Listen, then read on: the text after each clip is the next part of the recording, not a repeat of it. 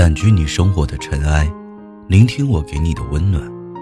这里是一家茶馆 FM，我是顾一。有天晚上十二点多，枕头底下的手机震动了两下，豆子连续发来几条微信。我好像又选错了路，为什么有这么多糟心事儿呢？你。觉得你过得快乐吗？哎，有时候真觉得人生好难啊。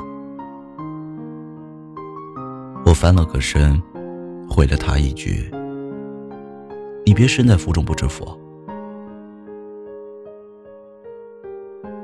五个月前，豆子回到老家，以第一的成绩进入一所私立高中任教，过上了让我羡慕的日子。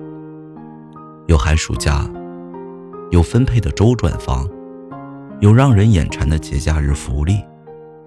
可今天，这是怎么了？原来那天早自习刚换完座位，还在吃早餐的豆子接到一个电话，一位学生家长焦急的询问：“女儿这次怎么坐到倒数第二排了？”豆子跟他解释，班里的座位是轮流坐的，每个月都会换。两个人周旋了一阵，家长来了句：“我女儿成绩一直很好，如果退步了，老师您来承担这个责任吗？”电话这头的豆子委屈又恼怒。排一次位置，他会花很多心思。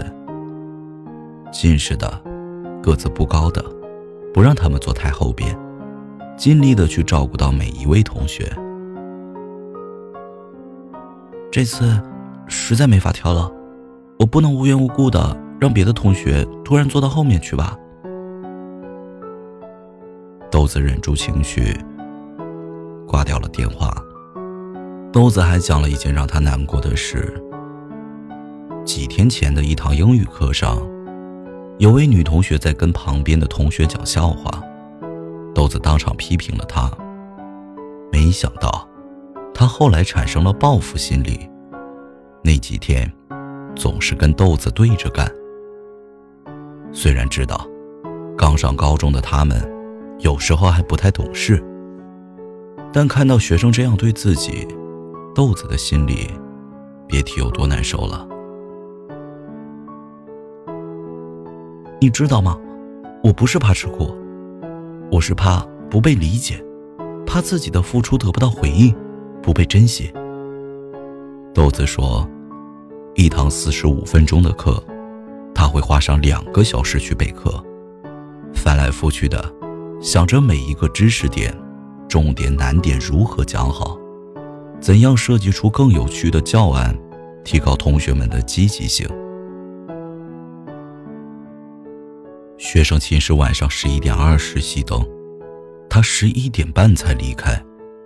手机二十四个小时不敢关机，不定时的和家长沟通学生的在校情况。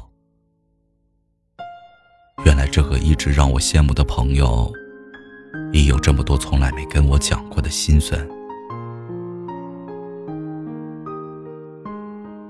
读者燕燕，是我好友列表里。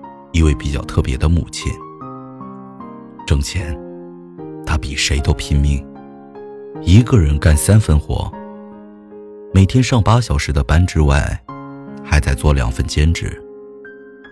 大清早，她是包子铺的服务员，白天是公司的文秘，晚上是美容院的产品配料人员。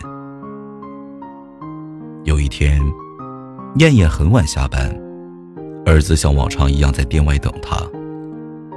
老板娘突然对着他说了句：“你命可真好，两个孩子那么孝顺懂事儿。哎，不像我，一个娃就把我折腾死了。”看到燕燕惊讶的眼神，老板娘叹了一口气，慢慢的把两边的头发撩开。燕燕凑过去，才看到那一头刚染黄没多久的头发里，冒出来的几撮白发。老板娘的女儿今年上初二，从初一开始，成绩就一落千丈，三天两头被喊家长。这两年，她没有过过一天省心的日子。燕燕安慰老板娘说：“孩子还小，长大了就会懂事了。”但老板娘并不知道，作为一名带着两个孩子的单亲妈妈，燕燕的生活。其实比许多人都要艰难。我们每天刷着朋友圈，常常觉得别人过得比自己幸福，但你不知道的是，一定也有人正在偷偷羡慕着你现在的生活。当你真的活成了别人的样子，换了一种。你羡慕的生活方式，其实也会有新的烦恼和不如意出现。昨天豆子生日，他收到很多手写的卡片和祝福，其中也有那个跟他对抗的女同学。那个女生在卡片里跟豆子道歉。豆子说：“那群调皮的小鬼，不认真学习的时候很讨厌。”但也有很多让人开心、温暖的时候。燕燕还在包子铺、公司和美容院之间马不停蹄着，继续当超人妈妈，为孩子们遮风挡雨。她说：“每次看到两个孩子认真写作业、开心吃饭的模样，就觉得很知足。比起一味的羡慕别人。”看到并珍惜自己拥有的幸福，更让人快乐。掸去你生活的尘埃，聆听我给你的温暖。如果喜欢我们的故事，请记得在微信公众号搜索“一家茶馆 FM”，添加关注哦。今天我们的晚安歌曲叫《逆光》。